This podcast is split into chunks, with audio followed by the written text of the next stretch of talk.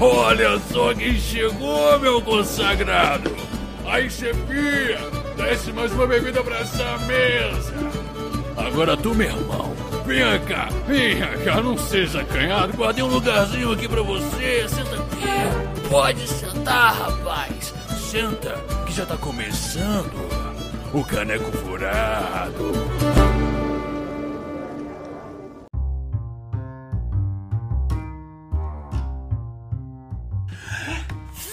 Galera! Aqui é o Mestre Migor e hoje pão tostado! Pronto, essa foi a forma de falar pão tostado nesse cast. Comigo, nesse incrível forja, à minha direita, pesando 85 quilos, Dudu, o ogro suicida sutil. Fala galera, eu não sou suicida, mas hoje a gente vai tentar consertar o combate de D&D. Que você faz isso, cara? Qual é a sua necessidade? À minha esquerda, um excelentíssimo convidado.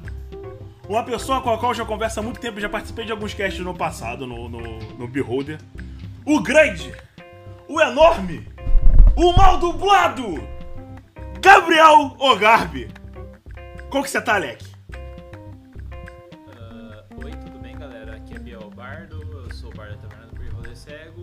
E eu estou aqui porque eu estou há 30 dias sem beber nada. Eita. Que o Ok. caneca furado. Essa é a apresentação? Então tá bom, galera! Aqui é Biel Bardo e eu estou no Caneco Furado, galera! E não tem nada de errado no combate do D&D não, mano! Ah, mas tem. Tem sim. Chama Combate Nível 20. É uma merda. Mas enfim. Chama-se Igor o problema do combate, mas vamos lá! À minha frente, meus amigos! À minha frente, um excelentíssimo convidado também, vindo também de outra taverna, com copos cheios e sem buracos, Marcelo Revelos!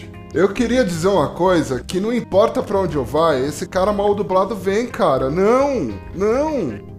Pensou que ia ter paz aqui, né, Marcelo? É, tal. cara, De não. boa lá, já, a gente já fez vários, vários cast aí, não tem Ele- jeito, ele, né? Ele aparece, cara, eu não sei como, ele é invocado, cara.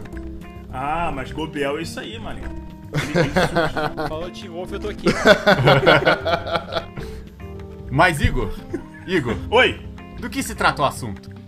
Você roubou meu do que se trata, Eduardo. Filho da puta, cara. Mas então, hoje nós vamos falar de design de, de jogo e, e mais focado em combates dinâmicos. Como eu diria, como fazer combates voltados pra ação e interessantes. Coloca, coloca assim, co- ó, coloca assim. Quer fazer esses combates dinâmicos? Pergunte Pode ser ótimo.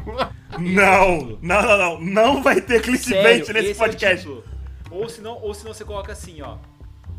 Como deixar seus combates mais dinâmicos com apenas um clique. clique. Nossa, bom, vai ser isso. Mas antes de começar o cast, eu tenho Fala, uma filho. mensagem. Qual? Essas opiniões a seguir são nossas e, como membros do Caneco Furado, nos reservamos o direito de estar errados. Contudo, se você discorda, manda um e-mail pra gente. E se você concorda, manda também.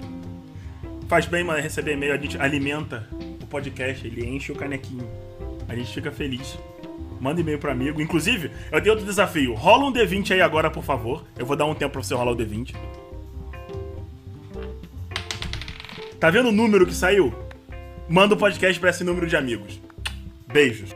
Mas, Dudu, me diz uma coisa. O que, Igor? Deus!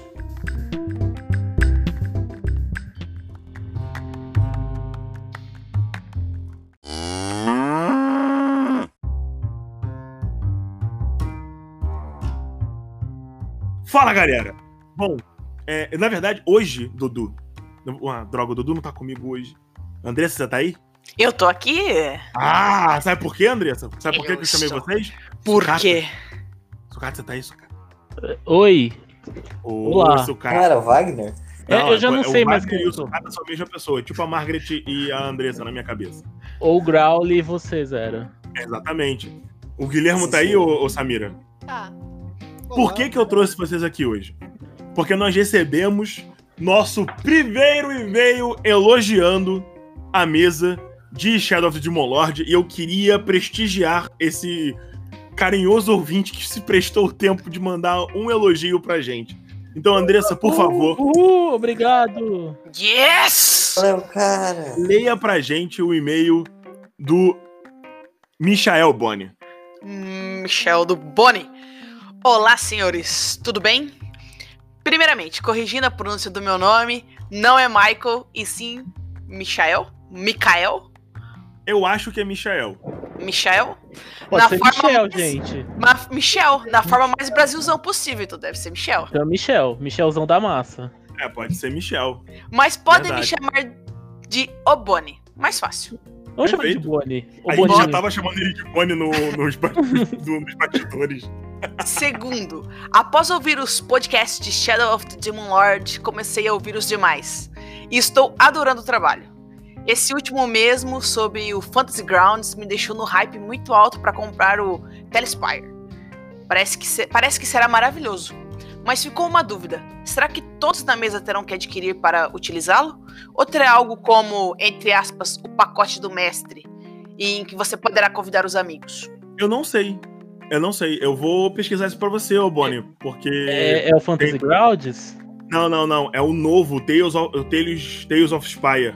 Não, Que é tipo. O, o, o- quem tava falando disso era o. O, o Renato tava falando isso pra gente. Nada corrigido, eu estou recebendo transmissões mentais do nosso querido Ogro Sutil, que diz que sim, todos deverão adquirir, mas vai ser mais barato. Não, Aí sim, mais ou menos. Porque Mais ou menos, 20 né? dólares. 15 bilhões de reais. Para Olha- nós brasileiros, é um órgão do nosso corpo. Então, galera, eu vou falar pra vocês, tá valendo a pena, hein? Eu vi o, o trailer do bagulho. O, o, o Renato comentou pra gente, porque ele apoiou. Ó, o negócio tá sério, tá, tá feroz. Tá feroz. Procurem Tales of Spire. O, o, o- dá uma olhada no, no- no- na Steam, que já tá a deixar na lista de. Vai sair, se eu não me engano, quer dizer, né? Se o Covid-19 não atrapalhar, vai sair esse ano. Pelo que eu me lembro do, do podcast com o Renato comentando. E eu já botei na minha lista de desejos estou ansioso. Tô nervoso aqui, mano. Nervoso. Dá uma olhada no trailer que vocês vão sentir o nível do bagulho. Não, e a ideia do, do Tail Spire se cada um ter a sua licença é porque, teoricamente, todo o resto do conteúdo seria gratuito, né? Ah, Eu não tenho certeza. Tem, deve ter algumas coisas que podem provavelmente são, vão ser pagas. Tipo o conteúdo do D&D, sabe? Tipo esse tipo de coisa assim oficial.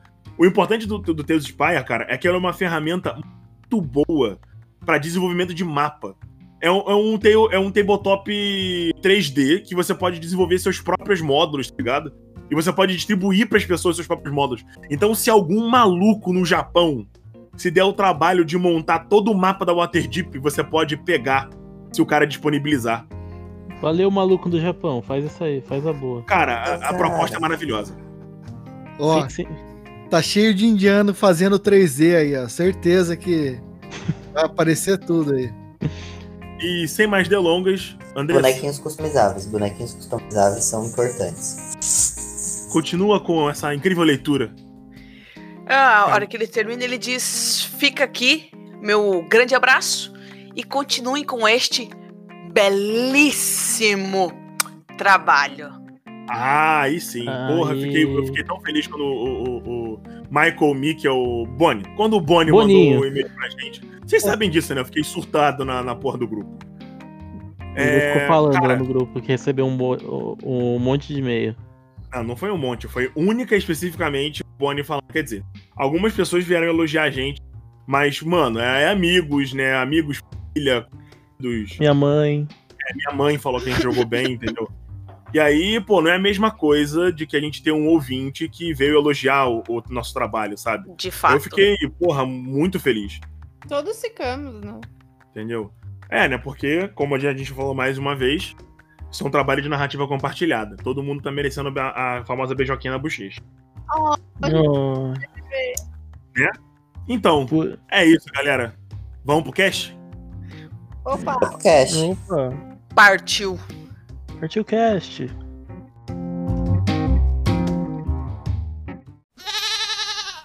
Fala, galera! Aqui é o Mestre Migor E o caneco. E aqui é o Dudu. Ah, desculpa, o Dudu. sutil. Eu não tô mais acostumado. Você, tem... você tá tão tri, tá tão longe, Dudu.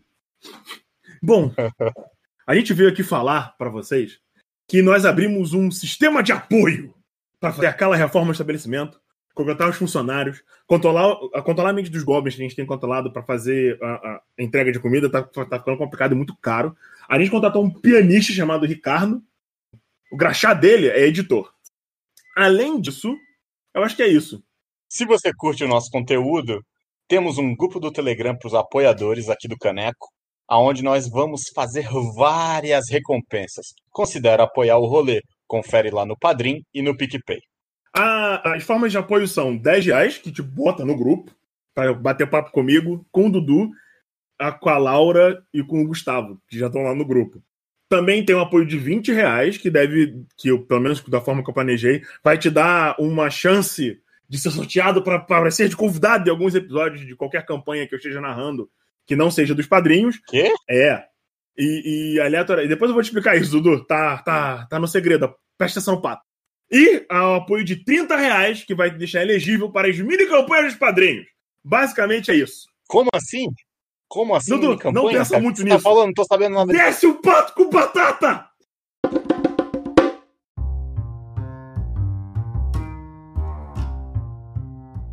Para começar, Eduardo, eu queria dizer uma coisa muito importante.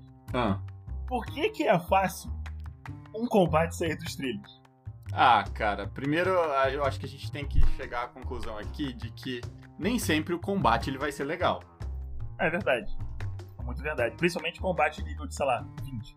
É, e um dos problemas eu acho que é uma questão de progressão. Nem todo jogo a progressão vai funcionar direito. Em alguns jogos não faz muita diferença você tá num level alto ou level baixo, como Cthulhu ou coisas assim. Sempre vai ter um grau de letalidade grande. Então, mesmo que você seja um, um cara mega poderoso lá no jogo, você ainda vai poder morrer com um tiro. É, o mole faz você ainda, ainda acabar morrendo. Exatamente. Mas é, é importante denotar que a gente está falando principalmente de D&D aqui, porque a pauta foi escrita baseada no D&D e a maioria das ideias foi tirada de, de coisas relacionadas a D&D, mas as dicas e a- a- as coisas que você pode fazer, um, um- um- mestre mais experiente no sistema que ele está narrando, ele vai conseguir adaptar o que a gente está falando para dentro pro sistema dele, posto que ele entenda, né, toda a mecânica de funcionamento e da, e da, da letalidade ou não do, do sistema. Agora, é... Dudu, Oi. para o aventureiro comum e incauto, o que você diria, assim, qual é a sua dica principal para tornar o combate mais dinâmico? Vamos escalando essa coisa, assim, tipo, vamos de combates menores até chegar nos combates gigantes. Cara, qual que são os principais problemas que eu vejo num combate? Às vezes a gente tem um problema quando os players vão ficando mais fortes, a gente vai ter aquele monstro que é uma esponja de hit points, que não é legal. Eu, pelo menos, não gosto. E você também tem o problema quando você faz um, um, um boss que ele morre num golpe só. Que às vezes pode ser legal, mas na maioria das vezes, se acontecer isso sempre, não fica legal também. Dois lados da mesma moeda, né? Pois é. Ou você tem um maluco gigante, que é uma esponja de dano, ele só fica tomando porrada enquanto bate em uma pessoa por vez. Ou você tem um maluco super frágil, que causa muito dano, por exemplo, um mago, e ele toma uma facada do ladino, e acabou o chefe, acabou a luta, e todo mundo fica se olhando com aquela coisa do esse era o boy? Pois é, isso mesmo.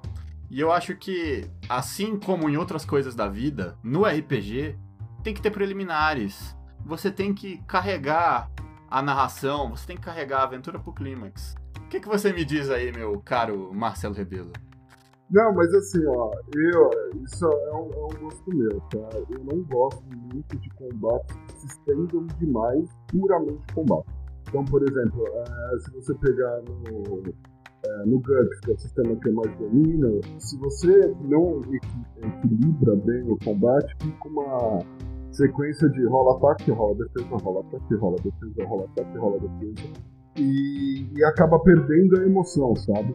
apesar do GURPS ser bem mais letal que o D&D, é, então a tensão ainda se, é, permanece um pouco, mas não ficar 100% assim, com o tempo, estendendo, sem nada acontecendo, só o combate, eu acho que fica um pouco boring, entendeu? Não. A- até. é, e a sensação que vocês têm também com, em relação ao combate, que eu tô esperando muito, que eu quero que o combate seja o clima, e o monstro morre numa facada, tipo, também é um corte tesão, né? Então, Eu acho que equilibrar isso que é a, a grande chave do jogo. E você, Biel? Cara, assim, eu acho que vocês colocaram uma moeda no lugar de um dado. Na verdade, não tem dois dados. Vocês exporam dois tipos de boss: uma esponja ou o, o vidro ali, o glass. Cara, não é só isso que existe de boss. Pra você formar um boss, por que você não pensa como um player? Por que você não faz um, um boss focado numa CA gigantesca, onde os players não conseguem alcançar ele? Ele não precisa ter tanto PV assim, só que o cara pode ser uma máquina de dar dano. Assim como é um jogador, como a gente forma ali um personagem jogador, sabe? É a questão assim de ter um pouquinho mais de horizonte aí, galera. Concordo, concordo plenamente com você. Exatamente, esse é o ponto que eu queria chegar. Cara, eu acho que muito dos problemas acontecem porque a gente não encara uma sessão de RPG como se a gente realmente estivesse planejando um jogo. E, tipo, a diferença de você jogar um jogo online, um jogo programado, e você jogar isso presencialmente é que você consegue ir alterando as coisas no conforme ali o calor do momento vai rolando e você vai priorizando o- a ação, a diversão. E eu acho que muitas vezes a gente comete o erro por ter sistemas já prontos, onde pessoas já pensaram, sei lá, horas e horas, centenas e milhares de horas de como fazer um combate legal. Às vezes a gente fica pensando muito dentro da caixa e esquece que nós estamos fazendo parte dessa diversão e que cabe a nós, como mestres, assim como também vai caber aos jogadores, fazer aquela aventura ficar divertida e ficar interessante. Concordo totalmente, cara. É, é, é- é legal isso que você tá falando, porque, assim, você fazendo isso, você deixa com que a história fique mais encantada ainda para os personagens. Você faz eles participarem, e ali, no caso, se você criar esse boss, você não precisa deixar ele evidente que ele é o boss. Ele pode estar junto com os personagens o tempo todo ali, e no final ele trair os personagens porque ele pegou numa joia maligna, e de repente parece que os olhos dele mudaram de cor, e daí eles atacam os personagens, e assim, ele é super forte, e os personagens sabem como é que ele luta. Sabe que o negócio dele é ele ser um tanque gigantesco ali de força ali, de, de ser alta, e os personagens vão ter que lutar contra isso, sabe? E é é uma questão de você deixar um clímax totalmente diferente. E se você colocar um time bomb aí, então, com a caverna caindo, meu amigo do céu, você vai ver um combate ficando muito rápido, muito dinâmico, porque eles vão saber que, tipo, Kais, vão morrer. Entendeu? Exatamente, Biel. Cara, o Biel ele é um exemplo de, de, de mestre que eu joguei, assim como. Todo, na verdade, todo o pessoal aqui, eu já joguei com eles sendo mestres. E eu digo, todos eles fazem coisas específicas que fazem o combate ficar interessante. Não, é porque a gente chega nesse ponto, Biel, que é um combate envolvendo um puzzle. Porque uma coisa que, que eu tenho comentado com o Dudu de vez em quando, que é você, é, você tem dois jogos acontecendo quando você começa a desenvolver dessa forma. Você tem o jogo dos personagens, que é derrotar o vilão, e você tem o jogo com os jogadores, que é eles entendendo o que você tá tentando fazer ali, e eles tentando dar um jeito de quebrar o teu puzzle pra eles não serem derrotados. Porque no caso da caverna é, galera, a gente, vocês têm esse vilão aqui, e a caverna está caindo. O que, que vocês vão fazer pra derrotar esse cara antes da caverna cair? Porque vocês vão morrer, não interessa. Se a caverna cair, geral tá preso. E aí? E, e essa é a ideia do combate dinâmico. Você só não tem o que o Marcelo falou, que é o, o- sobre o GURPS, que você só fica. Rola o ataque, se defende. Ah não, vou esquivar. Tá, rola esquiva. Ah, beleza, esquivei, agora é minha vez. Rolei o ataque. Beleza, te acertei. Esquiva. E, e no DD nem tem isso, né? Você só rola o ataque e fala, ah não, merda, perdi. E daí você vai pro. Você tem que esperar mais um minuto pra jogar de novo. Pois é, e, e também, ó, uma coisa que eu diria, queria acrescentar antes da gente avançar com o assunto, eu sou muito da escola do storyteller. Cara, pra mim, tipo, vampiro malcaviano safado, de vez em quando ali um Ravenous, lobisomem ali, ó, sempre ali, ó, roedor de ossos, ou então o Senhor das Sombras. Então eu joguei muito esses sistemas que não tem tanta tática. E isso também atrapalha porque quando não tem tanta tática assim, muitas vezes você não desenvolve o combate como um momento de, de narração também.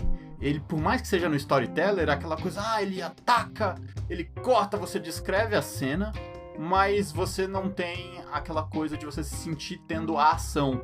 Porque eu acho que todo o negócio trás do, é do, do, da descrição dos ataques, você só tá tipo, tá, bati nele. Pois é, e Ah, aí tipo, ah, usei a, a disciplina tal, usei não sei o que, fiz tal coisa.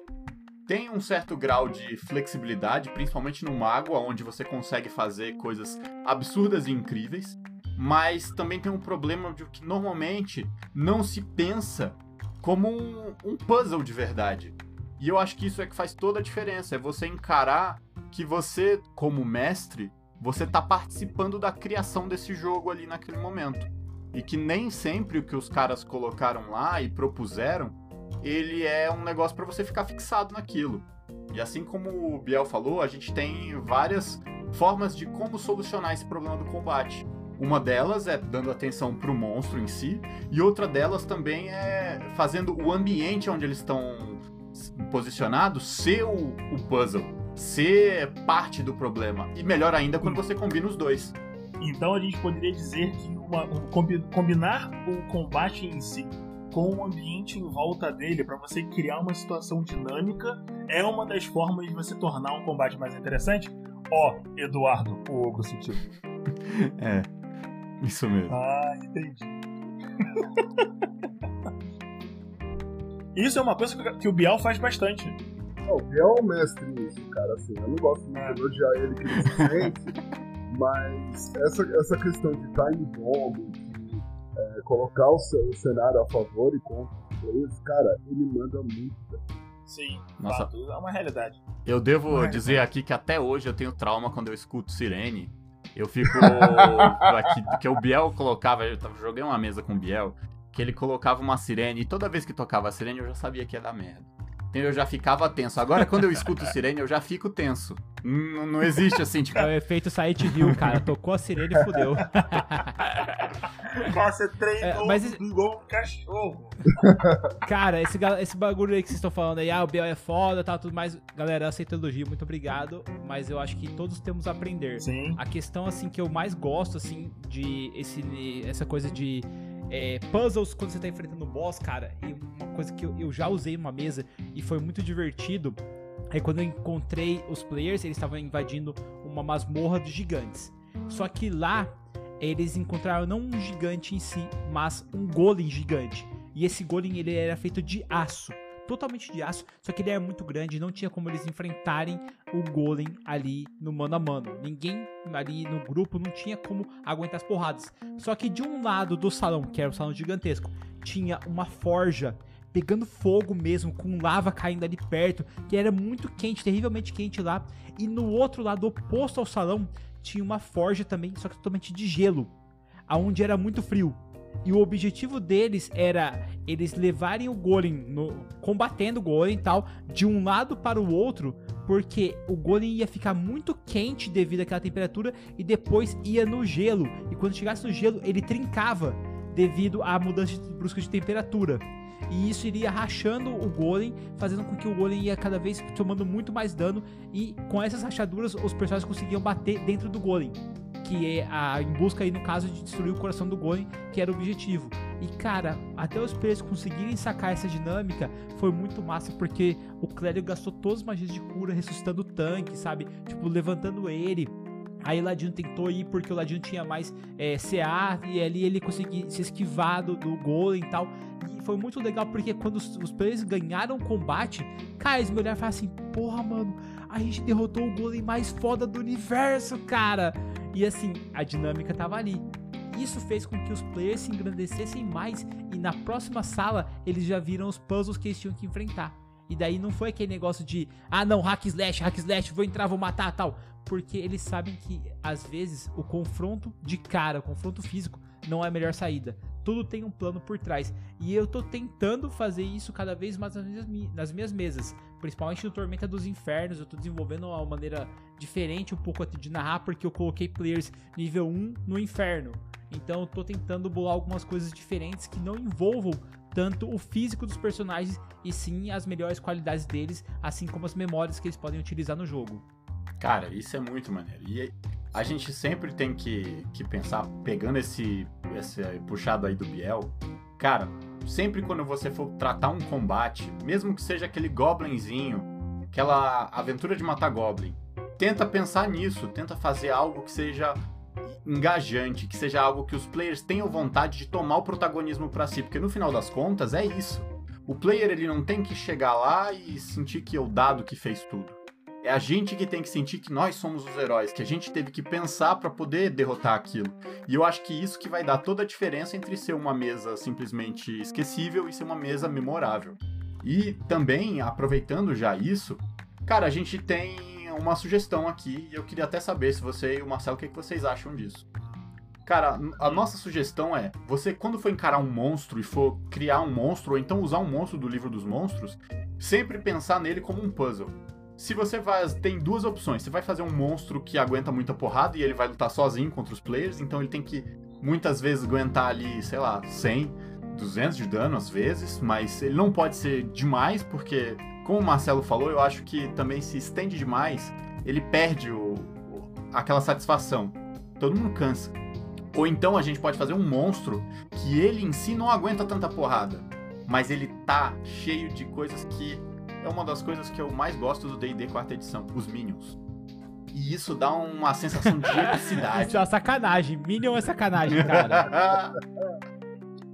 Na, na real, o, o- o- o- a- usar- utilizar a mecânica do, 4, do 4E, do 5E, essa mecânica de Minions, ela, é- ela é muito boa pra você criar a ideia de que os jogadores são tão poderosos, sabe? E isso faz- fazendo um contraponto com o chefe, por exemplo, em que o Minion, você, tu- vocês, todos vocês devem saber aqui, o Minion ele morre com um hit, não importa o que você faça. Então, tipo, se acerta, causou um de dano, ele, ele morre. E tem outra parada que eu gosto também do, do- da quarta edição, que são as criaturas com muitas camadas. Você, eles têm várias pools de HP, e para cada pool de HP, a criatura tem uma ação, tal qual as ações lendárias das criaturas mais fortes. E você consegue criar um, um ambiente muito estressante, com quantidade de criaturas, utilizando os minions, sem você ter que ficar fazendo cálculo, diminuindo é, estatística de, de monstro na mão, perdendo tempo com isso. Tipo assim, mano, tem 30 goblins, cada um vai morrer com um golpe, mas eles causam dano igual ao goblin normal. Então gastar recursos faz com que os jogadores eliminem essas criaturas de forma rápida e você gera aquela coisa de nossa, a gente tá forte e tal, se esse, se esse fosse o objetivo. A outra forma de, de você usar os minions é você colocar um- uma criatura que é relativamente forte, mas ela não aguentaria os players sozinho, porque, pô, você tem que botar muito HP e fica aquela coisa estranha de você tem um mago com 500 vidas, essas coisas assim, você tem que ficar criando coisas narrativas em volta disso. Você pode fazer um mago, ele pode ser relativamente mais forte que o normal, e você bota uma porrada de minion com um de vida, que eles têm que ficar perdendo ação pra derrotar os minions, senão eles eventualmente vão superar o grupo pela aquela coisa do. Ah, eles causam dano normal, tem muitas quantidades e da economia de ação. Você consegue criar um ambiente um pouco mais dinâmico se você estiver pensando em não utilizar o ambiente. Você consegue fazer isso com as criaturas. Só colocar os minions não resolve. Você Não. precisa encarar os minions e o boss como uma coisa só, como um puzzle. Então, você tem que sempre colocar, por exemplo, ações legais para esse boss fazer. Ele tem que ter a ação dele, talvez uma reação, uma bonus action ali que ele faz quando acontece alguma coisa. E ele pode ter também uma coisa que é muito legal, que a gente tá tirando do. Inclusive, esse cast é muito inspirado pelo Matthew Colville. Se você entende inglês, vai lá e absorve tudo que esse cara. Que ele é muito Assiste bom. o Running the Game, porque é uma, uma das. Exatamente, uma das melhores. Já falei isso aqui antes. Uma das melhores séries sobre narrar DD que tem na internet. É maravilhoso. O cara fala muito sobre todos os aspectos do, do- de, de narrar o jogo, sobre design, sobre criacidade, sobre tudo.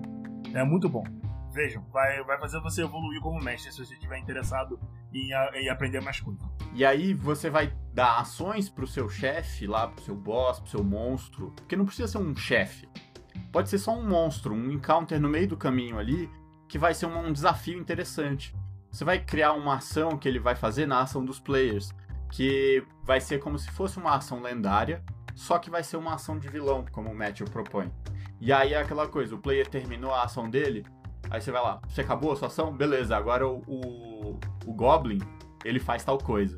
E aí ele pode comandar os minions pra cercar um player, ou então pra tentar separar um player do resto do grupo, ou então eles podem simplesmente se reposicionar E aí você vai ter a discricionariedade. Se vai criar ou não ataque de oportunidade.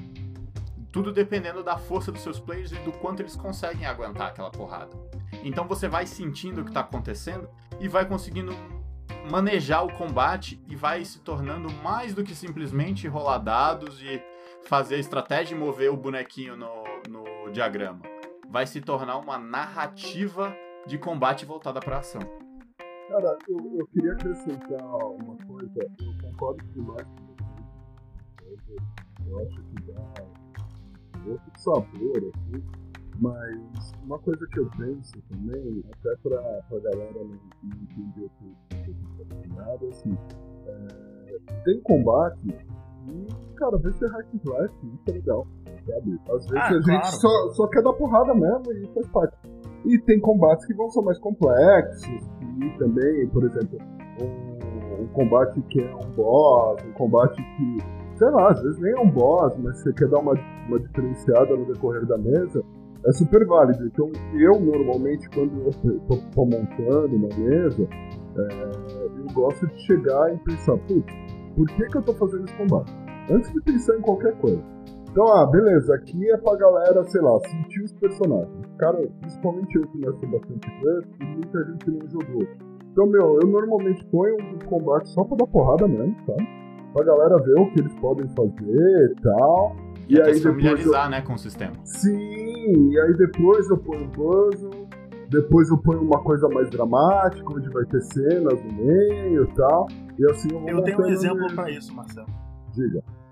Eu tenho um exemplo assim, por exemplo, se a gente estivesse chegando num templo e daí um dos nossos companheiros, na realidade, fosse um vilão. Hum, E quando a gente chega nesse templo, ele Hum. olha pra gente e fala: Ah, eu ataco vocês, só que ele tem quatro braços.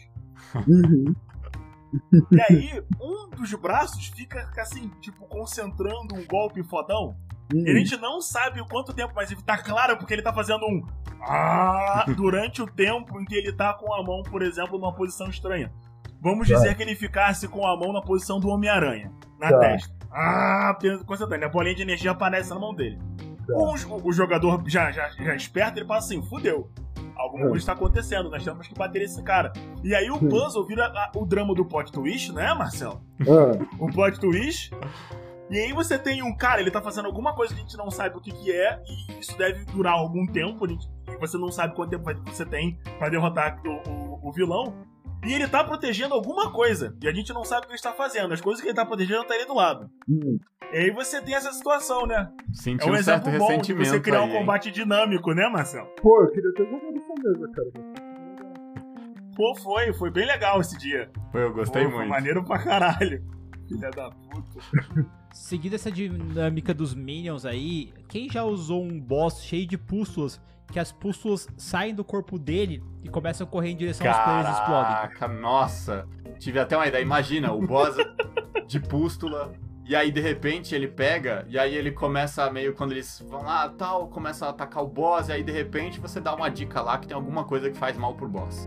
E aí eles levam, sei lá, um cogumelo, ou então, já que ele é um boss de veneno, um boss de pústulas meio nojento, sei lá, pode botar que a fraqueza dele é sal. E aí, de repente, eles pegam, enfiam um saco de sal dentro da boca do boss e o boss começa a passar mal. E aí ele começa a vomitar e ele faz um vomitocóptero. E aí começa a funcionar como se fosse uma, uma bola de fogo. você não tem. Na, eu Cara, eu sempre coloco boss explosivos, porque eu acho que é uma coisa legal pra você brindar o personagem ali com um desafio extra. Tipo, porra, derrotei o boss com um de life, não sei o que. De repente o boss explode. Pum! Caralho, Né? caiu no chão, velho. Que merda, porra. Outra, outra Eu dica vi- legal também que tem de como você criar essa sensação de, de combate legal é quando você tem que fazer alguma coisa enquanto o boss tá, tá, tá ali atrás de você. Por exemplo, teve uma aventura que eu joguei, inclusive do Biel, que a gente tinha que salvar umas pessoas. Mas, tipo, a gente não tinha condição de salvar todo mundo. E isso, por si só, já dava. Olha a risada de maníaco, né? Esse cara gosta de sacanear gente. Não, é que foi muito boa essa aventura. Eu gostei muito de narrar ela, cara. Foi, foi ótimo. E aí, tipo, você já sabe que não dá pra salvar todo mundo. Então, primeiro você já pensa, caraca, não dá pra salvar todo mundo, é muita gente. A gente vai ter que dividir a parte, vai ser uma merda, mas é o que dá pra fazer. E não vão conseguir salvar todos. Mas aí, Dudu, esse de- só Ah. interrompendo só, o ponto-chave aí é quem eram os inimigos e a capacidade de movimentação dos inimigos. Porque elas estavam invasoras e elas voavam. E isso faz a diferença, porque aí você obriga os players a terem obstáculos que elas não. No caso, as bruxas ali não tinham, galera. Porque o player vai ter que contornar a rua, vai ter que pegar e saltar por carroça, vai ter que passar pela praça todo cheio de gente. E a bruxa não, a bruxa pegou a vassoura e saiu voando, cara. Não, mas peraí, então peraí, isso já peraí. cria uma coisa diferente já. Peraí, Biel, mas explica, a galera que não ouviu a mesa e tal, explica qual que é a cena pra, pra ficar claro pra todo mundo. Ah, é. Vamos lá, galera. Os personagens chegam na cidade e eles chegam. Tem um festival lá. Só que durante esse festival, três grandes bruxas que foram queimadas nesse local, elas fazem um pacto nos infernos e elas voltam para matar os descendentes daqueles que queimaram elas vivas. Se elas conseguirem matar os sete descendentes das pessoas que levaram ela- a- ela- a- elas à fogueira, automaticamente elas ganham uma vida de um elfo. No caso, elas teriam aí mil anos de vida aí para tocar o terror. E os personagens têm que segurar ou manter essas pessoas vivas, ou pelo menos uma dessas pessoas, até o sol raiar. A questão é que uma das bruxas foi para o cemitério, a outra para a floresta e a última sumiu. Ninguém sabe para onde ela foi. Posteriormente, os personagens descobrem que ela foi para a represa, que fica acima da cidade e qualquer rompimento dessa represa causaria uma onda que destruiria toda a cidade. Então eles vão de bruxas em bruxas, de lugar em lugar, tentando destruir essas bruxas. Só que isso você obriga aos personagens a se dividir já, fazendo com que eles pensem em cada ação deles, porque isso torna mais difícil. Isso faz com que eles fiquem com medo, cara, porque quando eles estão unidos, já notou que sempre o personagem unido é tipo 5 contra 1, os caras vão ah, tá, tá, tá, arrebentando o boss. Agora quando você inverte o jogo, meu amigo, você coloca os players divididos, cara, os caras ficam tudo com o cu na mão. No começo dessa aventura, um- dois personagens foram pra floresta e a bruxa da floresta invocou o cavaleiro sem cabeça pra ir atrás das vítimas. E os personagens já chegaram, já foram meu, medir força o cavaleiro sem cabeça. No primeiro golpe, o cavaleiro sem cabeça tirou um crítico e o crítico do cavaleiro sem cabeça é um ataque vorpal. Se o personagem não obtesse, não obteve sucesso em um teste de fortitude, ele morria naquele momento. Só que por sorte o cara conseguiu. Ele quase caiu no chão ali e tal, tomou um golpe e tudo mais, mas ele sobreviveu. Então isso já deixou claro que a situação ali ficou feia. E assim, como a galera se dividiu, não tem como ir clérigo pra tudo quanto é lado. Então o clérigo foi pra um lado, os outras partes acabaram se ferrando um pouquinho, entendeu? Deixa um bagulho mais urgente, mais difícil pros players ali tentarem economizar recursos. Ou mesmo ter que tentar ali é, colocar o recurso no lugar certo ali pra conseguir curar todo Pois mundo. é, e às vezes também uma das coisas que eu me lembro é que, por exemplo, eu tava jogando de mago. E caraca, pô, eu já tava mago com bola de fogo, então eu tava aquela coisa assim, nossa, vou limpar o chão, né? Sou. Vou varrer aqui, ah, tem um bando de zumbi? Cara, bola de fogo neles, não vou nem pensar duas vezes, não é? Aí foi que eu descobri que eu não sabia de nada, eu era muito inocente. E eu tava jogando com o Biel. O que que, que que que esse cara faz? Quando eu jogo a bola de fogo nos zumbis, na verdade, era ali era uma ilusão e eu joguei a bola de fogo bem no lugar onde a bruxa tava tentando abrir e não conseguia. E depois ela summoneou os zumbis pra cima da gente. E aí eu pensei, é, acho que deu ruim. A grande sacada de você jogar contra magos, principalmente, é que o mago tem muito poder e ele quer mostrar esse poder, cara. Não existe nada melhor do que soltar um fireball. Jogue com a arrogância do cara, né? Não tem mago que poucas não quer gritar pessoas bola de utilizam detectar magia, cara. Essa que é a questão. Quando você tá no cemitério e você vê um monte de zumbis, você não acha que aquilo ali pode ser uma ilusão. Você fala, você tem certeza na sua cabeça que aquilo ali são zumbis. E eu joguei com isso e acabou dando certo, entendeu? Você acabou com um recurso importante, porque bola de fogo é um recurso caro no D&D. E automaticamente você deixa o player muito puto, porque a partir daquele momento ele não vai saber se é monstro que tá vindo mesmo ou se é ilusão.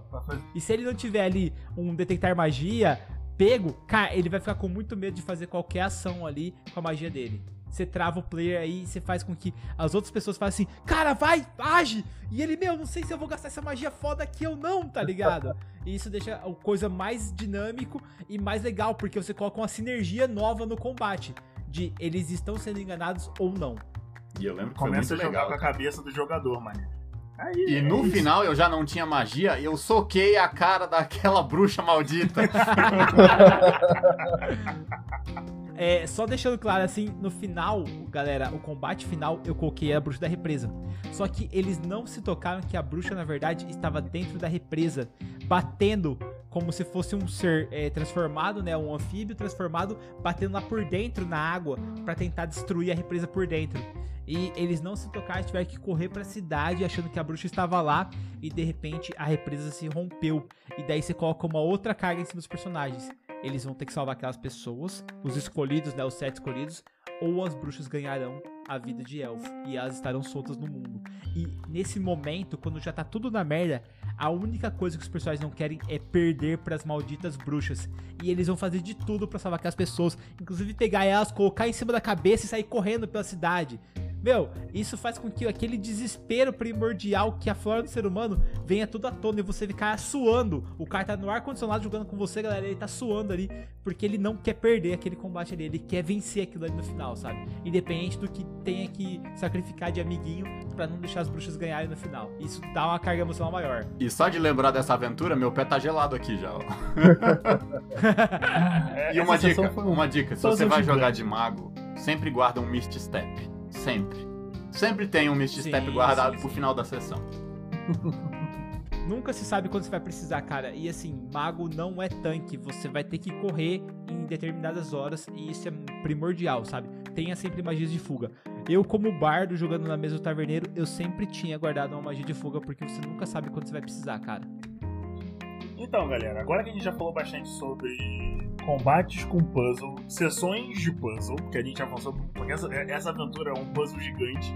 Agora eu queria que a gente falasse um pouco sobre uma coisa um pouco mais, mais, mais técnica. Que na verdade a gente começou a falar sobre monstro voltado pra ação, combates dinâmicos e não sei o que lá, e a gente não explicou nada, de verdade. A gente só continuou simplesmente falando. Porque é isso aí, Caneco Furado sem o Diego é, é, é moda caralho. E aí o que, a gente vai fazer? Eu queria que a gente explicasse o que, que é, na verdade, um monstro voltado pra ação, que o Eduardo estava falando mais cedo. O que, que é o monstro voltado pra ação? É, na, na real, como o Dudu estava falando um pouco antes, você pode criar um, um, um, um livro de monstros, na realidade, é um- uma grande sugestão, né? E aí você pode gerar o monstro da forma que você quiser, se você souber como é que funciona o sistema por trás dele. No caso, a gente tá falando especificamente de D&D, o Marcelo depois pode falar um pouco sobre GURPS. E como ele cria o- o- as criaturas de GURPS, que é um sistema mais aberto. E talvez ele tenha uns insights sobre criatividade em si. O que o Matthew Colville fala aí, que a gente começou a abraçar no Caneco porque é uma coisa muito, muito maneira, que é o seguinte. Cara, você, na verdade, você pode criar qualquer estrutura de monstro, qualquer estrutura de, de criatura, assim, chefão, seja lá o que for. Pra você fazer porque você é o mestre e você pode. Então, é, você pode dizer que uma criatura tem, sei lá, se a 15. Não interessa o motivo, você pode inserir um motivo narrativo pra isso depois. E você pode criar ações pra eles, mas você tem que tomar cuidado como você faz isso. Porque você pode desbalancear muito a criatura. Então, assim, você pode, por exemplo, o, o excelente exemplo que ele faz do Goblin Chefe. Ele tem uma ação, que é atacar. Ele tem uma reação, que é fazer com que um dos Goblins não morra. Ele fala: Ah, eu não deixei você morrer. E o Goblin se levanta com um de vida. Então, e você tem a ação bônus dele, que é mandar os Goblins se mexerem. Basicamente, quando ele usa essa ação bônus, ou um Goblin novo aparece, ou os Goblins se, se, se movem em direção aos seus alvos. Isso é um monstro voltado pra ação. Você cria várias coisas que ele faz: uma ação, uma ação bônus, uma reação, ou uma variação de reação. E outra coisa que ele tinha comentado mais cedo Igor, são mas as ações de vilão. Qual que, é, qual que é a diferença entre esse cara aí, que, esse Goblin aí Uhum. que levanta os outros, e um Devorador de Mentes escondido no lugar? Devorador de Porque assim, tipo, o Devorador. Ó, o Devorador de Mentes ele tá escondido no lugar. Ele tá controlando ali um Warrior, vamos supor, Aham. e um Clérigo, tá? Uhum. Enfrentando seus jogadores. Eles estão ali enfrentando, de repente, os, o Clérigo cai no chão. Aham. Só que o Devorador de Mentes, cara, ele é um mago naturalmente. E ele tem a magia de necromancia. E ele vai e transforma o clérigo no zumbi, fazendo com que o Warrior faça a mímica ali. No momento ali, o Warrior bate no escudo e olha pro clérigo e empunha a espada pro clérigo. E de repente o clérigo se transforma em um zumbi e continua atacando os jogadores. Sem os jogadores saberem que o Devorador de Mentes está ali. Isso faz com que os jogadores achem que o nosso Warrior ali, que simplesmente fez uma pose que é uma ação livre, seja um necromante também. Isso muda a forma como eles veem o jogo. Sim. Qual que é a diferença entre esse cara e o líder Goblin aí? Então, é, por exemplo, no caso você está utilizando um monstro que já existe sem alterar ele. Se você estiver usando Sim. um Mind Flayer que é o Mind Flayer Mago, né? Isso. A diferença básica disso é que você tá criando coisas novas. Então, tipo assim, você tá criando uma habilidade que é uma ação bônus, em vez de você estar simplesmente usando um recurso do jogo. Quando você tem uma criatura de nível mais alto como o Mind Flayer, você acaba não precisando fazer isso muito. É, porque o que acontece? Você já tem muitos recursos, você já pode fazer muita coisa. Isso é mais é, é, é, voltado a você gerar uma parada nova e interessante. Se você quiser, por exemplo, usar uma criatura de nível muito alto, geralmente a criatura de nível muito alto já tem isso. Ele já tem uma ação bônus que ele pode fazer todo turno, ele já tem ação que ele pode fazer todo turno, e no caso do Mind Flayer Mago, ele já tem as magias que ele pode fazer todo turno, e você pode usar isso como habilidade dele. Ele já tem as ações de agarrar, ele já tem um atacar que, que, que faz muita coisa. Então, geralmente, a criatura de mid-level pra high level no D&D, por exemplo, ele já tem muitos, muitos recursos. Ele já faz muita coisa, como as ações lendárias. A gente tá de- debatendo coisas um pouco mais contidas. Por exemplo, criaturas de nível 1 a 5, que elas não têm muitas coisas, elas geralmente são focadas. Ela tem uma habilidade especial e aquela coisa ali é o, o, o- o monstro. Entendeu? Saquei. É tipo, sei lá, é. Um Hobgoblin, um Hobgoblin comum. Ele é uma criatura de nível 1. O que, que ele faz? O Hobgoblin bate. Qual a habilidade especial dele? A habilidade especial do Hobgoblin é que com outros Hobgoblins ele fica mais forte. É isso. É só isso que ele faz. Se tiver outro Hobgoblin perto, ele tá mais forte. E essa é a coisa especial do Hobgoblin. Aí, quando você chega, por exemplo, no Hobgoblin Capitão, ele já tem uma ação bônus que é fazer os outros Hobgoblins ficarem, causarem mais dano. Então, você, conforme você avança, o próprio D&D já faz isso. Mas a gente tá falando sobre você criar uma parada nova. Então, por exemplo, Biel, você cria. Vamos supor que a gente estivesse jogando uma aventura de nível 8, por exemplo. E você tem uma equipe de nível 8, que já, já são heróis com bastante recursos. E em vez de você ter que fazer, por exemplo, sentar, você senta e vai falar, porra, eles estão enfrentando é, uma equipe de mercenários.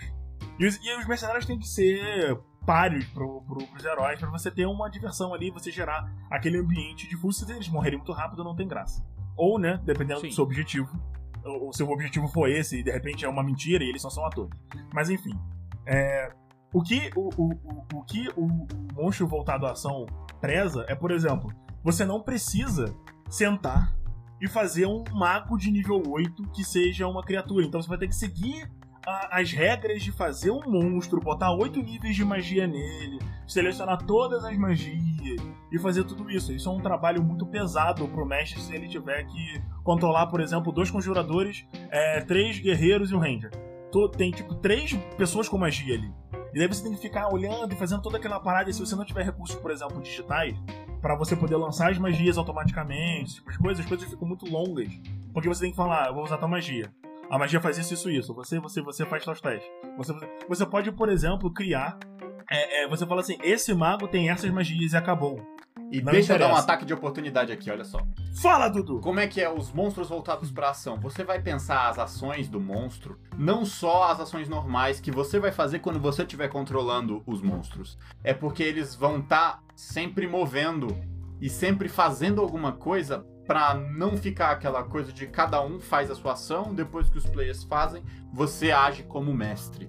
É aquela coisa, enquanto os players estão jogando, você também tá fazendo alguma coisa e aí deixa tudo mais dinâmico Aí no caso é como se você deixasse o, o monstro de ação aí cheio de gatilhos. Exato. Isso. Cada coisa vai, vai instaurar um gatilho Isso, nele que vai exatamente. fazer um negócio. é Esses isso? gatilhos são as ações de vilão, que ele faz uma única vez no combate, baseado em, por exemplo, ele perdeu metade da vida, chegou no terceiro turno, ou e, e essas ações não são de causar dano. Elas são de dinamismo. O objetivo é você mudar a, a- o, o ambiente ou criar alguma coisa nova. Então, por exemplo, não adianta você só fazer um. Ah, eu faço todos os goblins baterem. Não é, esse não é o objetivo. O objetivo, por exemplo, é o, o goblin chefe falar: Ah, se movam, vem me proteger. E daí o- vários goblins eles desengajam e, e vão pra perto do chefe proteger ele.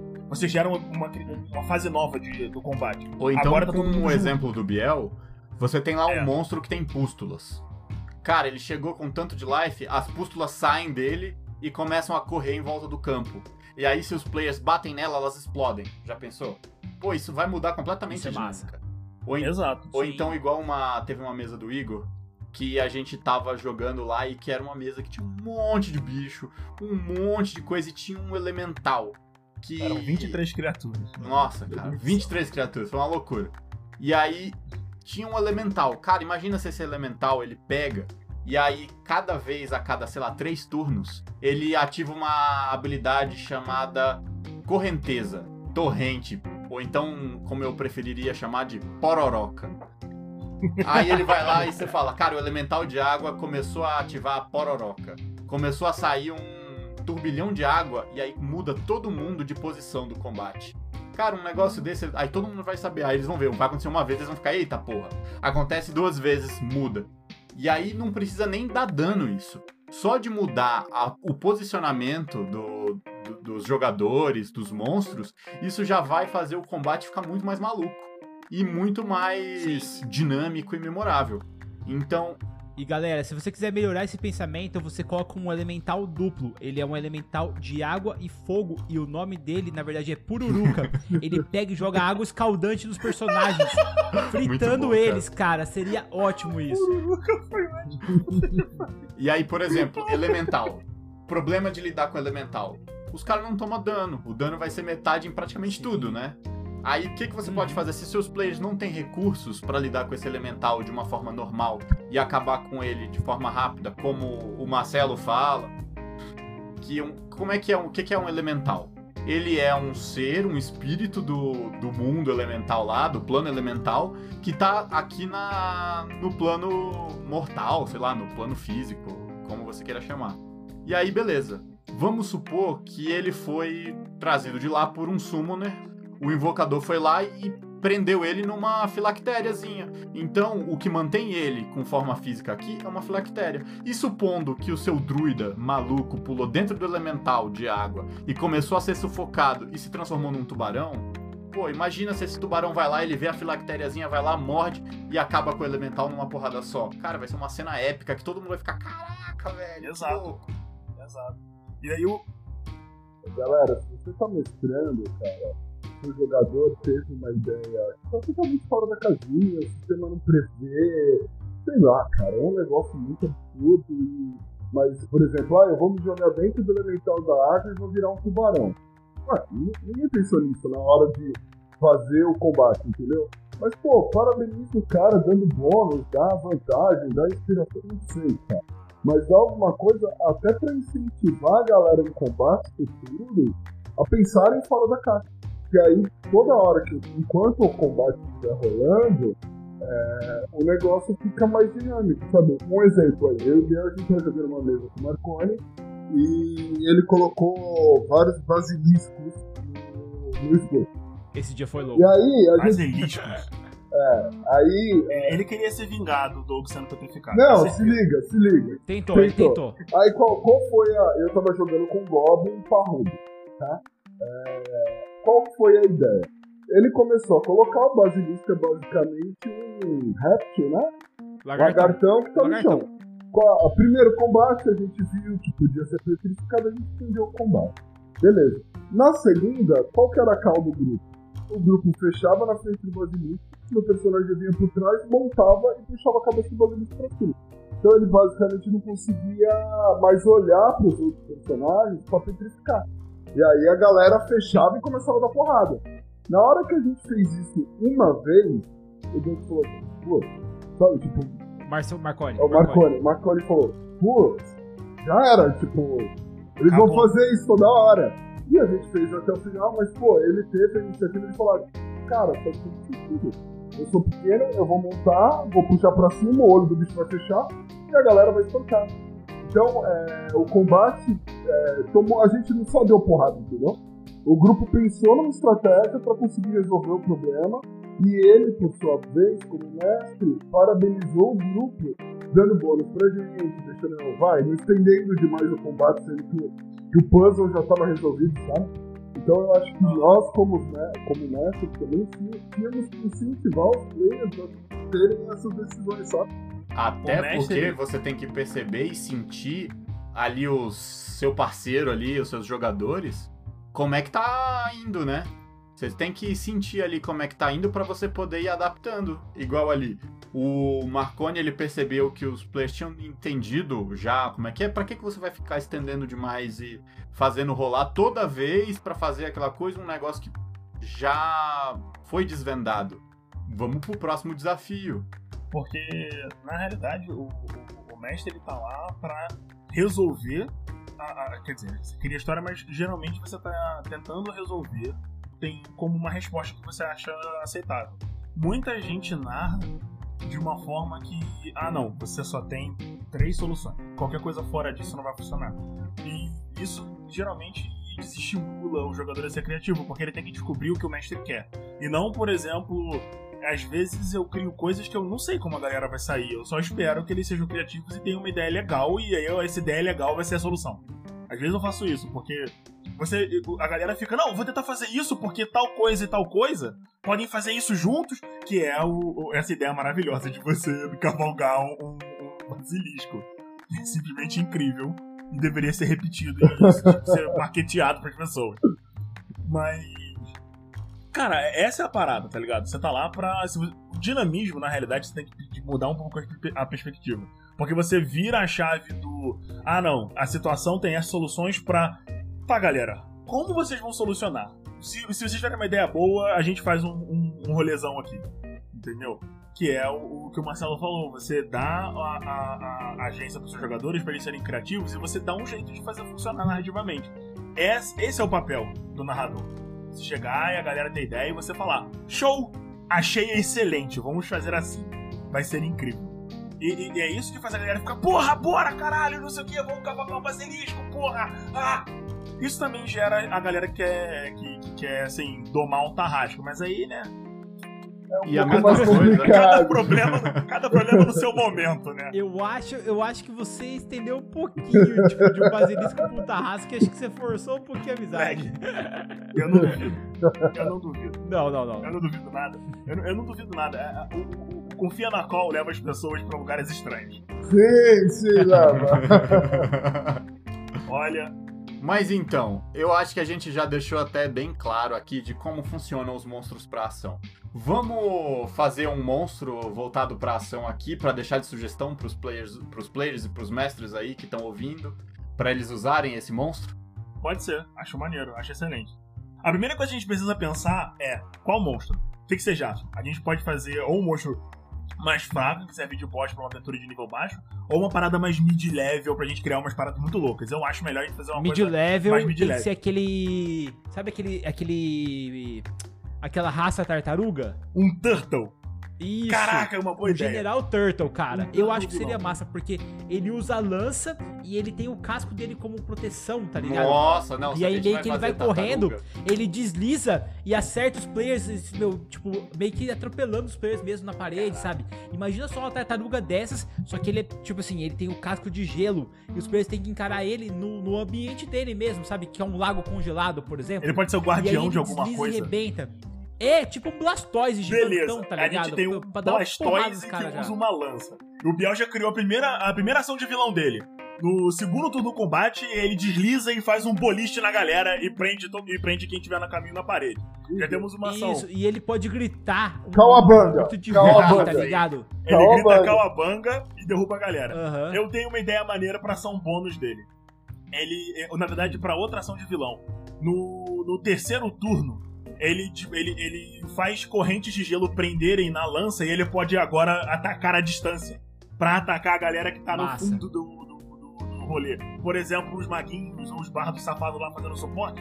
E ele catapulta, lança na galera assim, Boa, puxa.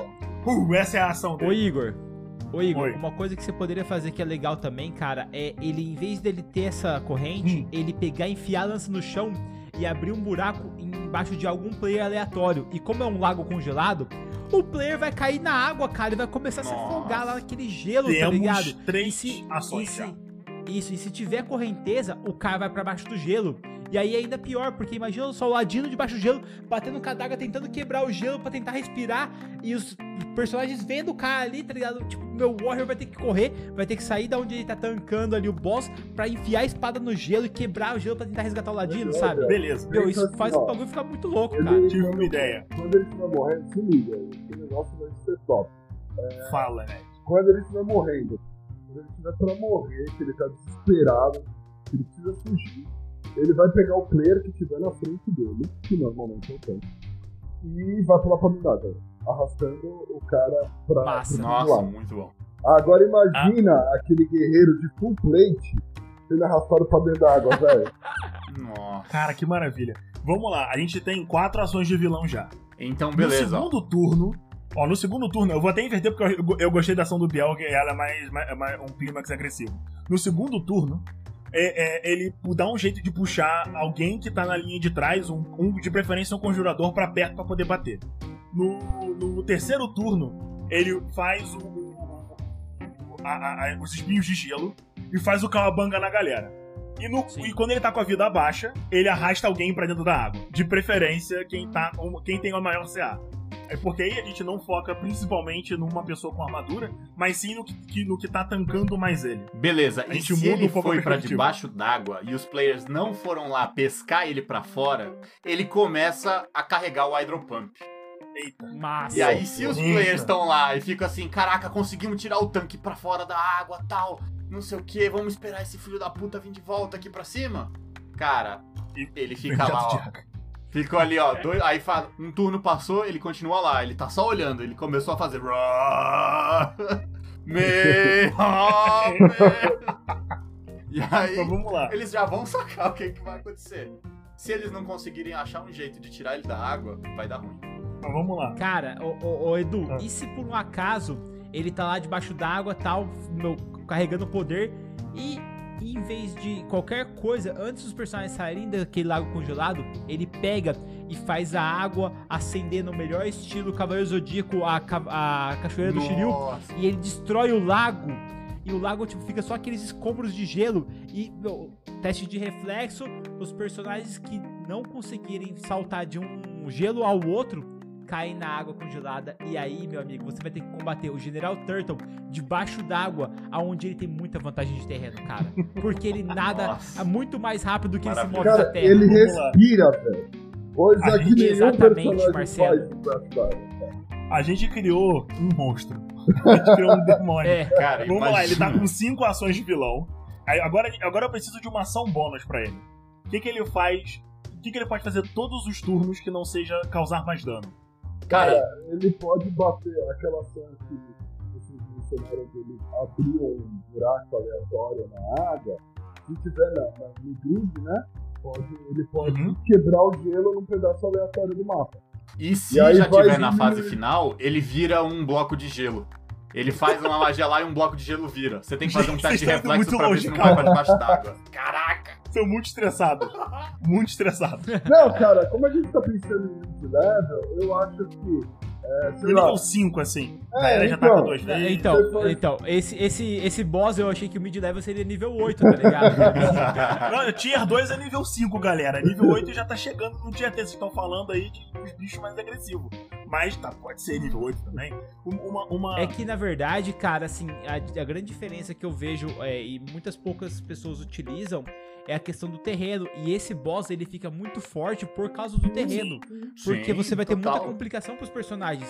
O- por exemplo, o único cara que vai ter facilidade aí, talvez seja o mago, se ele tiver um fly, se ele tiver um voar. E mesmo assim, ele vai ter que ficar carregando o slot dele ali, que tá conjurando, que tá concentrando a magia, e não vai poder, tipo, usar, por exemplo, uma esfera flamejante ali pra concentrar. Sabe? Ele vai ter que ficar só com a magia concentrada, enquanto ele spama outras magias ali. Além disso, a E gente já criou a parada vezes- dele puxar, então ele pode puxar o, o mago pra perto e bater nele.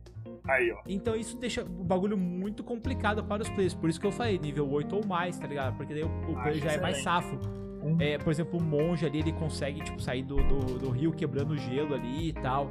Ou alguma coisa do tipo, sabe? É o que eu acho. E se você Uma- é player e tá pensando, mas como que eu derrotaria uma desgraça dessa?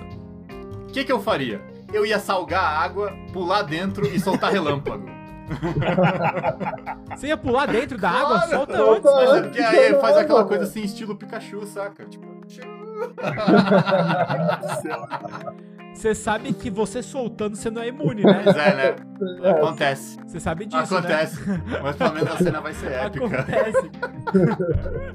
E a gente É volta por no isso, galera, Eduardo que o Igor disse no sutil. começo que o Eduardo é suicida. Agora, cara, imagina um mago assim voando e a galera começa a cair na água. E ele fala: Não, meus amiguinhos! Ele joga uma bolsa de sal e ele começa a voar em direção da água. E o, e o relâmpago sai e ele entra na água, tipo. pum. E aquele brilho. Todo mundo parece boiando assim. Porque uma Aí o coisa. Turtle boia também. E tá o mago assim dentro da água flutuando, sabe? Porque uma coisa que você tem sempre que pensar é como os players podem resolver isso. Sempre, Verdade. sempre você tem que pensar numa forma de resolver. E pra não se estender demais o combate, tem que ser alguma coisa que você tem que ir trabalhando. Por exemplo, pode ser que eles estavam ali numa mina de anões onde tinha algum metal que eles podem jogar na água pra tornar ela condutiva, ou então, se for perto da praia, pode ter uma barreira de pedra que um dos players que tem força pode ir lá quebrar ela e fazer a água salgada invadir o lago. Ou então. Forçando o cara a sair, né? Exato, e aí de repente a água tá lá salgada. Vocês podem usar e você pode colocar que tem, tipo, sei lá, alguma coisa com eletricidade. Ou ter alguma coisa que pode fazer aquela água ficar envenenada. Ou fazer alguma coisa do tipo que faça Meu a amigo, alteração do combate. saca só.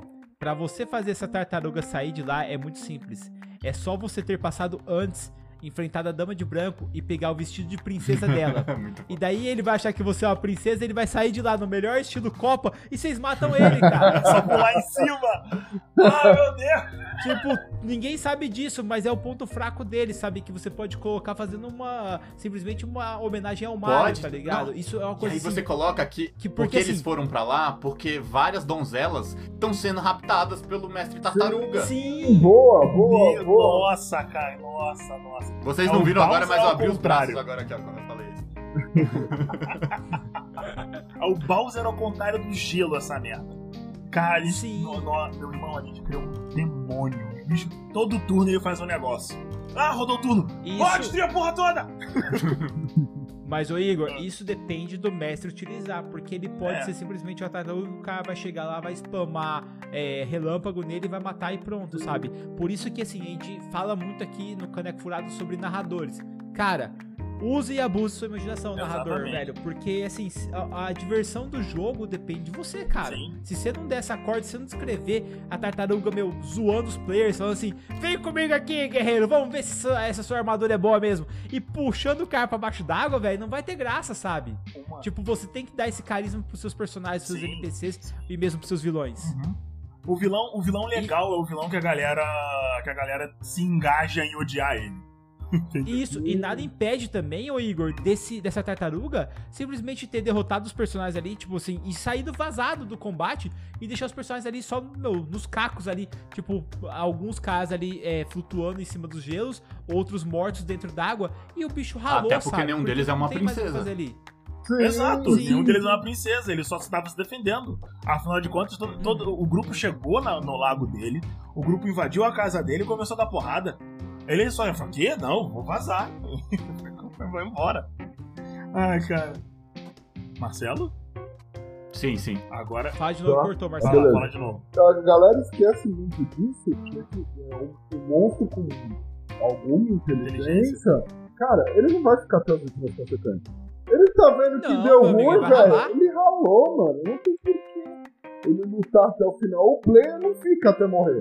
Tá ligado? Não, ele vai tentar fugir, mano. É, até você, ó, é só pensar, você tá lá numa situação ruim lá, vamos supor que de repente você foi contratado por um cara ligado pra máfia. E aí de repente você vê que a polícia tá prestes a prender o cara. Você vai ficar ali do lado dele, mesmo você não sabendo direito o que, que tá acontecendo? Não vai, Cara, você vai ralar peito, pô. Cara, eu simularia que tava com caganeira e vazava, velho.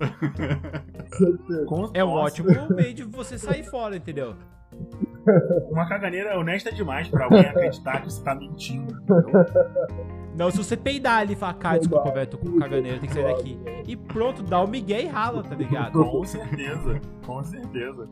Agora, É, eu queria fazer um comentário que a gente falou indiretamente nesse podcast, mas a gente não, não escreveu assim, sabe? Que às vezes é difícil. Seja criativo. Tenha um. Um- assim, você, o mestre ele é limitado pela, pela criatividade. Descreva os combates. Não faz um. Tá, é, a tartaruga de gelo gigante com a lança, ela, você erra ela. Agora ela te ataca. Ele te dá uma lançada. Beleza, segundo turno. É... Ah, é o mago, é, faz um teste de força. Por quê? A tartaruga tá com a lança em você, tem uma corrente de gelo e você puxa ela. Ele te puxa. Então vamos fazer Beleza. o seguinte, vamos dar um exemplo e vamos narrar aqui uma dessas ações aí que a gente falou. Vamos dar um exemplo de narrativa, de como fazer uma narrativa interessante disso daí, já que a gente Por tá favor, me permita então, só Fica começar vontade, só. Vai, Biel. Assim que vocês chegam naquele grande lago, aquela imensidão congelada, vocês veem algo saindo e vi- da- das profundezas vindo na direção de vocês. Aquela tartaruga usa uma lança em sua mão esquerda e vocês ouvem uma música soando. E daí o mestre coloca Everybody was a Kung Fu Fighter. e aí, aquela tartaruga vem na direção de vocês e vocês veem que ela tem um grande bigode. Ela olha pra vocês e fala: Nenhum de vocês é uma donzela. Por isso, irei eliminá-los. Porém, sou justo. Deem meia volta e vão em paz. Cara, isso já vai deixar os personagens loucos, ah, porque como assim uma tartaruga de gelo que se acha o mestre do Kung Fu vai me obrigar a ir embora, cara? E ainda mais eles sequestrando donzelas? Meu, ele tá fudido mesmo. E aí os caras atacam. E aí acontece todo esse negócio, pá, tal. Cara, vamos supor que os personagens conseguiram derrotar esse mestre. Quando eles chegam mais pra frente, eles veem um castelo feito de gelo, que era onde essa tartaruga morava. E as donzelas podem estar todas lá vivendo felizes. Isso é um bom plot Elas twist. podem e estar aí em elas outro falam assim, castelo. como assim você matou o nosso protetor? E isso é um problema gigantesco os caras desenvolverem, entendeu? Sim. Mas voltando à narração. Ali, o, o- aquela tartaruga, galera, ela pode ter trejeitos de Kung Fu. Ela pode ter ali, ela pode ser um monge, ou nem precisa ser um monge, mas escreva como se ela, se, se ela fosse, com movimentos amplos. Ela faz um alongamento, ela usa o casco a favor dela. Simula que quando o monge do grupo for dar um soco, ela vira de costa, ele bate no casco e não acontece nada. Ou mesmo o guerreiro vai, vai dar o corte com a espada, ela vira o casco e pem, bate no casco de gelo dela e não acontece nada. O guerreiro fala: Meu, o que, que é isso, cara? Assim, dê descrições aonde ela, tipo, ao tempo todo consiga. É, não é, é, Eu ia falar surpreender os personagens, mas por exemplo, a tartaruga, vocês sabem que ela é muito rápida quando ela quer. Ela tem as garras, mas muita gente esquece da mordida dela, que é muito forte, porque é uma mordida maciça. Sim. Imagina só que o jogador ali, o tanque, tá lutando contra, e daí você pega e o meu o jogador vira a espada pra acertar ela, ela desvia, recolhendo sua cabeça para dentro do casco, em seguida tira e morde o ombro do personagem, não visando a carne, mas é destruir aquela armadura. Cara, imagina só uma armadura mágica onde ela é danificada e a- o guerreiro perde a ombreira. E de repente o segundo golpe pega um pouco mais perto do pescoço, bem do lado.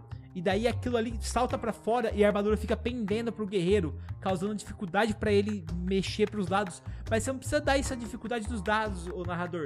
Você pode falar isso e o jogador vai ficar incomodado com aquele negócio. E aí, se ele começa a interpretar a dificuldade, você premia ele, você pode dar uma inspiração. Porque apesar daquela dificuldade, como ele é um herói, ele pode superar todas aquelas dificuldades. E aí vamos supor que ele tá na treta lá, ele tá lutando e tá brigando com o cara e de repente a tartaruga pega e você tá lá assim, vocês estão lutando, a tartaruga tá sendo atacada, vocês conseguem causar dano nele, vocês conseguem ver que o casco tá começando a ficar marcado, que ele começa a sangrar e parte dele começa a ficar caindo os pedaços do gelo e começa a revelar a carne e sangue começa a jorrar. E nessa hora a tartaruga dá um salto pra trás e tudo fica em silêncio. Parece que vocês escutam o vento e quando vocês se movem, ele grita e bate no chão com toda a sua força. Vocês começam a sentir que parece que a onda de choque vem pelo pé de vocês. E vocês, antes de escutar e de conseguir fazer qualquer coisa, vocês escutam um tec, tec, tec, tec, tec, tec, tec, tec. Todo mundo agora rola. É, rola o quê? É... Esqueci reflexo. Agilidade, isso, teste de reflexo. Agilidade. Eu me empolguei tanto aqui que eu até perdi, mas enfim. Rola o teste de reflexo. e aí você conseguiu criar aquela tensão de que o negócio vai quebrar. E melhor do que simplesmente ele bate no chão e quebra o, o gelo. Cara, Sim. e assim, você sabe que a tartaruga vai fazer essa ação em algum momento. É, no decorrer do combate, você pode ir é, mencionando essas rachaduras constantemente. Então, por exemplo, o guerreiro vai atacar a tartaruga. O guerreiro dá um passo pra frente, estica essa espada, bate na tartaruga, a tartaruga com um gesto hábil desvia, porque ela é ninja, né? Então ela desvia com, com a sua lança e a espada bate no chão, você percebe que a espada cravou um pouco no gelo e uma pequena rachadura saiu. E aí você vai é, descrevendo isso no decorrer da, do combate. Então, é, na hora que a tartaruga saiu correndo, pegando velocidade, se enfiando dentro do casco, girando em direção a todos os players para derrubá-los, vários pequenos rachos apareceram no decorrer é, no- por onde ela passou. E no momento que o Dudu narrou que ela bateu, cara, vai fazer muito mais sentido. Que a galera vai falar, putz, ele falou isso o tempo todo e eu não me liguei. Uhum. Tava ali o tempo todo e a gente nem se ligou. cara. E Nossa, assim, é- é- lembre-se, é- cara, essa- o combate deve começar quando os personagens já estão já bem no meio do lago, cara, porque aí não dá tempo deles chegar na borda e se salvar não, meu amigo. Ali vai ser aquele negócio que o gelo vai quebrar e vai ter cara caindo na água, cara segurando o gelo. Cara, E lembre-se, gelo é muito escorregadio. sim, isso também é um Nossa. ponto que a gente podia É falar. um terreno cara. difícil, filhote. Cara, Não dá pra andar direito. É, mané. Cara, é- essa, esse combate ia ser muito incrível. Eu tava pensando na, na- na seguinte cena: a galera já tá lutando com, com o Mestre Tartaruga. E eles estão, tipo, no segundo turno, por exemplo. E tá a galera lá, tipo, ah, lutando com ele, ele se esquivando, passando a, a, a lança assim pelas costas e girando e tal. E daí, o, o, o- como o Biel falou, que eu achei uma ideia excelente, o mago casta voar. E ele tuf, se lança aos céus com aquela, com aquela nuvem de, de, de neve, porque a gente tá num ambiente frio, e ele começa a lançar magias contra, contra a tartaruga. E inicialmente as magias não fazem efeito. Você, ele tá lutando contra os outros, contra o guerreiro e o bárbaro, e o bárbaro e o guerreiro dando porrada no gelo dele, e aí o, o, o, o mago lança uma onda de energia e a tartaruga defende ela com, a, a- com um cacho de gelo, com os espinhos que o Biel deu pra ele mais cedo. E a magia bate reflete, e ela voa no, no, no- chão do, do, do lago, e aí a gente começa a fazer o- o- as marquinhas do chão que o Marcelo criou. E pá, e a coisa começa a explodir. E aí a tartaruga gira no chão, ela gira a lança dela pra afastar todo mundo, e quando ela levanta, ela solta uma. Ela pega uma corrente da bolsa, puxa o mago pra perto dela e faz o golpe no turno seguinte de, de, de arrebentar o gelo girando. E aí a gente pode chegar na. usar todas essas, todos os elementos que vocês criaram na cena. A tartaruga usa o gelo pra defender. Ela tá quebrando o gelo enquanto ela luta. Porque logo depois desse turno em que ela gira e joga todo mundo contra, contra uma parede de gelo qualquer que ela tenha levantado, foda-se, a gente vê isso aí depois. E ela bate todo mundo contra a parede, o lago começa a quebrar. E daí no turno seguinte ela ah, bate no chão e Ô Igor, tudo quebra. qual a mecânica que o cara tem que usar pra tartaruga, em vez de ter uma lança, ela ter um arpão? Ela joga o arpão no Get Over Here no Caraca. mago e usa o mago pra quebrar o gelo, cara. Nossa, aí, muito melhor isso. Nossa, Caralho. muito melhor. Porque assim, Muito ela é melhor. parruda pra caramba. Ela enganchou o- arpão no mago e ela começa a girar. Fum, fum, fum, de repente ela pula e joga com tudo aquela corrente e o mago vai de encontro ao gelo e pá! Daí de repente os caras vê aquele mago com a cabeça destruída ali por causa do golpe e de repente o gelo começa a se rachar em volta do mago. Daí de repente a tartaruga cai no chão de novo, pá, aquela segunda onda e o gelo se desfaz e os personagens caem todos na E o mestre tartaruga fala: Vocês estão no meu terreno agora. É. Ou agora o combate vai começar e dá risada e mergulha. E assim acaba a sessão hoje, Ah, nossa, ia ser muito bom. Nossa, é foda, velho. Cara, Caraca, cara. É, Edu, Dudu, É. Gabriel. A gente, Marcelo, a gente tem que fazer essa, a gente tem que escrever essa aventura. a gente tem que escrever essa aventura. Vamos fazer. Cara, vamos fazer, não, cara. Vixe. Vamos fazer um forge dessa aventura. sabe o que, que a gente precisa pensar, cara? Ah. Porque, ó, eu como player, sabe como eu derrotaria essa tartaruga, velho? Porque eu sou ladino, né? Vocês estão ligados que eu jogo de ladino. Alface Sim, sim. Cara, não, não, não. Eu ia andar no stealth pra trás da tartaruga. Ficar de quatro, assim, sabe? Abaixadinho. E ia falar pro guerreiro empurrar, velho. Ela Se ela caiu de costas, velho, já era. Ela não levanta. Acabou, não levanta, Então, mas aí velho. que tá o negócio. Isso seria uma tartaruga normal, porém a nossa tem espinhos Não, nas isso costas. não foi Exatamente. falado O único antes, modo de você fazer isso Eu falei É que ela tem uma armadura de, espinhos nas de gelo com espinhos. Não, mas aí ela vai ficar encravada no gelo, mano. Beleza, Tá então a gente Mas, faz assim, ah, ó, se os ah. players tiverem essa ideia, eles conseguem Funciona, derrotar. deixa- e deixa aí a funcionar. tartaruga pega e Cara, fala deixa assim, funcionar, velho. Aí a Deixa tartaruga funcionar. pega e fala Deixa assim: funcionar. Não, não, não, peraí. Na verdade, o que eu tava querendo dizer pra vocês é que vocês podem vir por aqui. Me ajudem aqui que eu vou mostrar o caminho para vocês. Ou então, se ela ainda tá com a lança na mão, ela consegue usar a lança pra se virar. E aí, ó, o bicho pega e o pau. É, é verdade, se ela tiver com a lança na mão, ela vai conseguir virar, hein, Marcelo? E aí? E aí, qual, qual é seu deus agora? O que você vai fazer com essa tartaruga ninja? Cara, eu já Qual é o seu nome da tartaruga? Deixa pro, pro resto dos players resolverem agora. velho. Qual é o nome do mestre tartaruga, gente? Tem um nome pra ele. Eu, pre- eu preciso de um nome pra ter ideia de uma personalidade de uma, de uma coisa dessa. Vamos pensar no nome.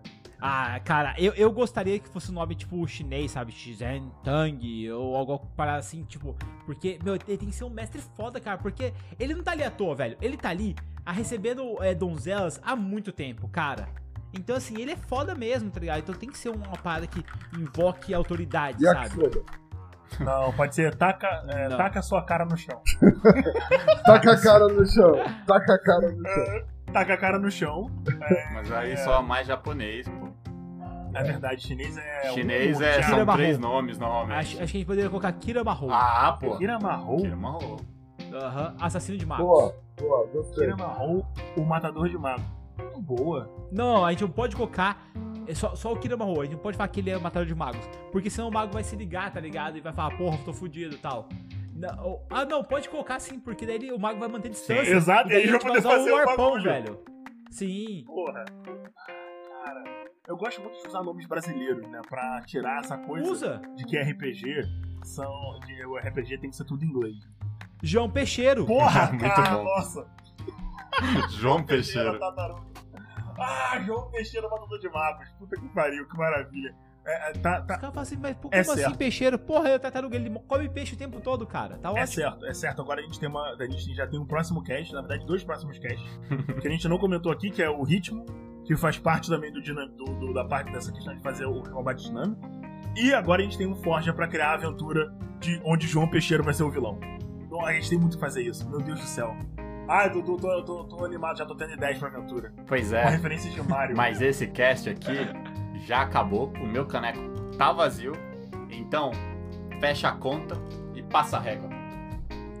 Bora acabar o cast então, Dudu!